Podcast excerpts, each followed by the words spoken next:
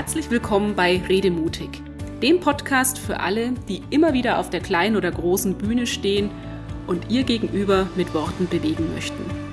Ich bin Andrea Joost und hier erfahren Sie, wie Ihnen das mit noch mehr Leichtigkeit und Freude gelingt, wie Sie nicht nur den Kopf, sondern auch das Herz Ihrer Zuhörer und Gesprächspartner erreichen und wie Sie Ihren eigenen Redestil entwickeln.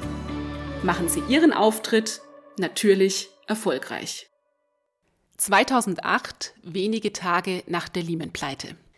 Ich bin Vertriebsdirektorin einer Investmentgesellschaft und zu einem internen Vortrag bei einer Bank eingeladen.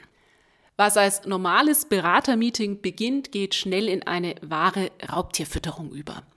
Da wird Frust abgelassen, kritisiert und persönlich angegriffen, wie ich es noch nicht erlebt habe.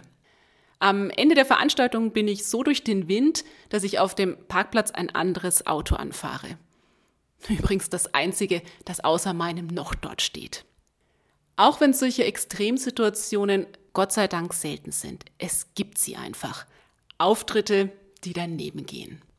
Weil die Technik streikt, die Stimmung mies ist oder einen aufgebrachte Zuhörer auf dem falschen Fuß erwischen. Nicht zu vergessen den persönlichen Blackout, der uns den Faden verlieren lässt oder schlimmstenfalls sogar das Gehirn komplett auslöscht. All das kann gehörig am Selbstvertrauen kratzen. Ganz egal, warum der Vortrag in die Hose gegangen ist, das Ergebnis ist immer dasselbe. Ihr Selbstbewusstsein hat größere oder kleinere blaue Flecken abbekommen, sie fühlen sich mies. Kein Wunder, dass in solchen Super-GAU-Momenten schon mal Gedanken auftauchen wie, ich habe versagt, die Bühne, die ist einfach nichts für mich, ich bin nicht zum Redner, zur Rednerin geboren. Autsch, wie sie in solchen Augenblicken wieder einen klaren Kopf bekommen und die angeknackste Rednerseele verarzten, darum geht es in der heutigen Episode. Wenn alles grau in grau ist, ist Handeln angesagt. Zum einen, um die negative Gedankenspirale zu stoppen und sich so nicht noch weiter runterzuziehen. Zum anderen aber natürlich, um die vermeintliche Niederlage möglichst rasch zu verarbeiten und im Idealfall ad acta zu legen. Das bringt ihnen nicht nur ihr Lachen zurück, sondern lässt sie dann auch mit neuem Redemut in ihren nächsten Auftritt starten. Für mich persönlich hat es sich bewährt, erstmal Abstand zu schaffen. Denn wenn Sie nach einem verpatzten Vortrag noch ziemlich aufgewühlt sind, ist die Gefahr groß, dass Sie wirklich kein gutes Haar an sich lassen und so Ihr persönliches inneres Drama kreieren.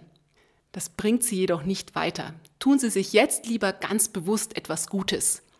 Vielleicht bringt sie einen Spaziergang an der frischen Luft auf andere Gedanken, ein gemütliches Glas Wein mit dem Partner der Partnerin, ein Telefonat mit einer Freundin oder, oder, oder. Sie entscheiden, was sie brauchen, um runterzukommen und sich zu sammeln. Manchmal reicht es auch schon, eine Nacht darüber zu schlafen, um die Sache am nächsten Morgen viel entspannter und gelassener anzupacken. Haben sich die ersten Wogen geglättet, dann lohnt es sich genauer hinzuschauen, was eigentlich passiert ist. Jetzt ist der richtige Zeitpunkt für eine konstruktive Manöverkritik. Hier gilt, weg von den Emotionen hin zur Sache. Was hat bei Ihrem Vortrag funktioniert und welche Dinge sind schiefgegangen? Am besten machen Sie diese Aufstellung schriftlich, denn so bekommen Sie ganz schnell ein verlässliches Bild von Ihrem Auftritt. Das hilft Ihnen zu verstehen, warum es so gelaufen ist, wie es gelaufen ist. Außerdem schärft diese Liste den Blick für die Dinge, die sich bewährt haben und liefert Ihnen wertvolle Ansatzpunkte, was Sie beim nächsten Mal anders machen können. Und bitte glauben Sie mir, es war nie alles Mist, auch wenn Ihr Hirn gerade versucht, Ihnen das einzureden. Ein Arbeitsblatt, das Sie bei diesem Rückblick unterstützt, habe ich Ihnen übrigens in die Shownotes gepackt falls es Ihnen trotzdem schwerfällt, Ihren Auftritt neutral unter die Lupe zu nehmen. Vielleicht gibt es da ja einen wohlmeinenden Kollegen, der Ihre Präsentation erlebt hat und der Ihnen dabei unter die Arme greifen kann. Ganz gleich, zu welchem Ergebnis Sie kommen, bitte bleiben Sie realistisch. Fehler passieren und dass man dann schon mal mit sich hadert, das ist völlig normal.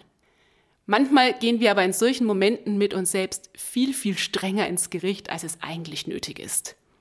Um die Verhältnismäßigkeit zu wahren, beantworten Sie sich deshalb doch bitte mal folgende Frage.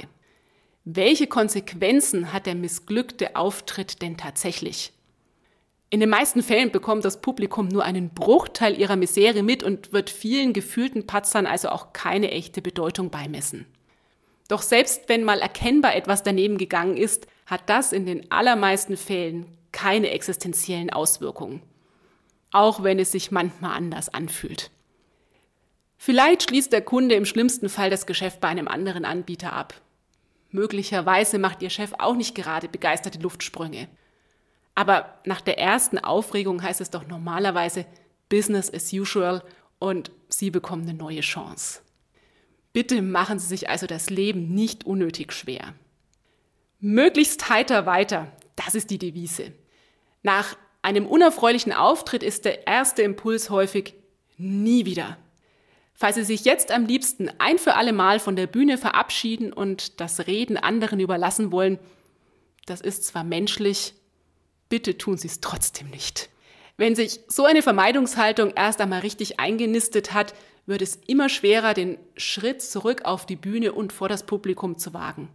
Deshalb gilt es nun, den Stier bei den Hörnern zu packen und nach vorne zu schauen.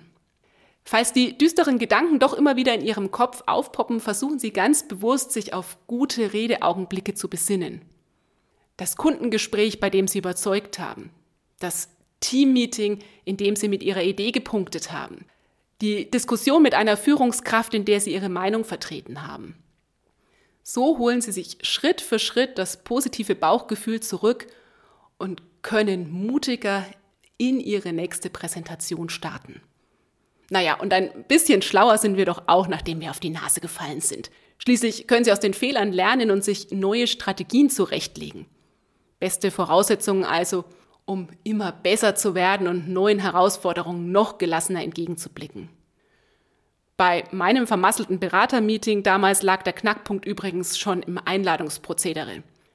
Ich hatte mich voll und ganz auf meinen Ansprechpartner bei der Bank verlassen und mich nicht weiter darum gekümmert.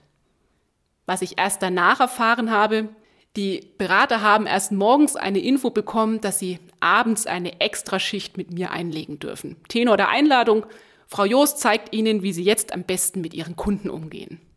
Das war nicht böse gemeint, aber das hat in der ohnehin schon aufgeheizten Marktsituation nicht gerade für Begeisterung gesorgt. Hätte ich ein oder zwei Wochen vor der Veranstaltung nochmal zum Telefonhörer gegriffen und kurz mit meinem Ansprechpartner telefoniert, hätte ich das Schlimmste vermutlich verhindern können. Keine Frage, ein verpatzter Auftritt ist erstmal Gift für die Rednerseele. Sie haben allerdings die Chance daran zu wachsen, nämlich dann, wenn Sie sich konstruktiv damit beschäftigen, ohne sich selbst zu zerfleischen. Und bitte denken Sie daran, die Zeit spielt für Sie. Mit ein bisschen Abstand können wir häufig über die vermurkste Situation schmunzeln und vielleicht haben Sie ja sogar eine neue Anekdote für Ihre nächste Präsentation. Das war der Redemutig Podcast. Wenn Sie mehr erfahren möchten, klicken Sie einfach auf meine Seite www.andreajost.de. Schön, dass Sie dabei waren und bis zum nächsten Mal.